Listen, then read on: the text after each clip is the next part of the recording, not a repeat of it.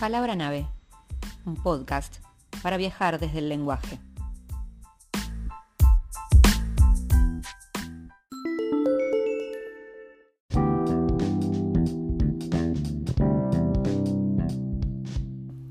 La palabra nave de este episodio es el verbo volar. En su primera acepción dice moverse por el aire usando alas o un medio artificial. Y una segunda aclara viajar por el aire y trasladarse de un punto a otro en un aparato de aviación propulsado por un motor. Esta segunda acepción, más concreta, más real y posible, es la que vamos a, destacar en este episodio. Volar en avión tanto tiene que ver con los viajes y quizás genera para unos una sensación desagradable, horrible al punto de las fobias y para otros, es mi caso, una satisfacción inmensa e incomparable que llega hasta la emoción de poder trasladarse sobre las nubes. Una de las imágenes que siempre destaco como la imagen más agradable que, que puedo ver son las nubes desde arriba, que no solo está bien eh, pueden verse desde los aviones, sino también me ha tocado verlas desde varias montañas, pero ver las nubes desde un avión y sentirlas como eh, trocitos de algodón en los que uno pudiera saltar es, es una sensación maravillosa. Hoy voy a leer dos fragmentos que ven en el volar distintas sensaciones, un micro relato de Ariel Magnus y el inicio de una pequeña novelita de Yolanda Reyes en la que se da una situación particular eh, profunda y desopilante por momentos entre un niño y una señora escritora, eh, que bien podría ser alter ego de Yolanda, la misma Yolanda, eh, cuando comparten un vuelo en la fila 8, que sabemos que la fila 8 está destinada a los niños que viajan solos, a las familias con niños, entonces uno está predispuesto al volar en esa fila a situaciones como las que se relata en, este, en esta historia. Así que comparto con ustedes estos fragmentos.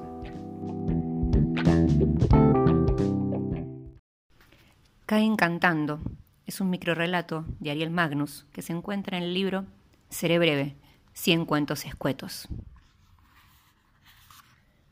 Todo piloto de avión, como todo policía que monta guardia en piloto automático, rezando para que aparezca el ladrón que pueda perseguir a tiros, en el fondo está aguardando el día en que la máquina falle y le permita probar su pericia durante una emergencia.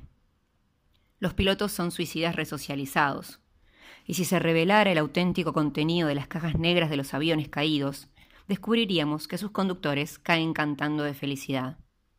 En esas cosas piensa M, mientras pasa la azafata y le relojea el bulto con la excusa de comprobar que se haya ajustado el cinturón.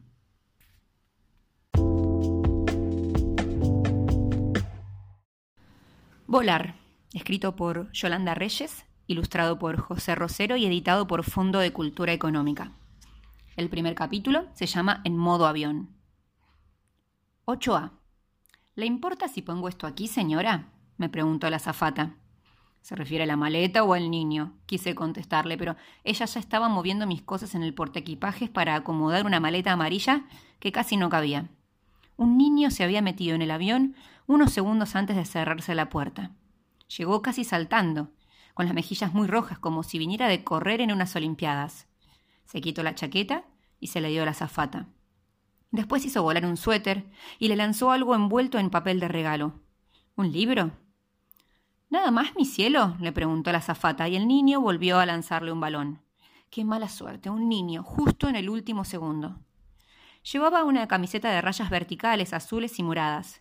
El pelo era negro y muy liso con un corte recto y largo, y parecía mojado. ¿Sería por la carrera?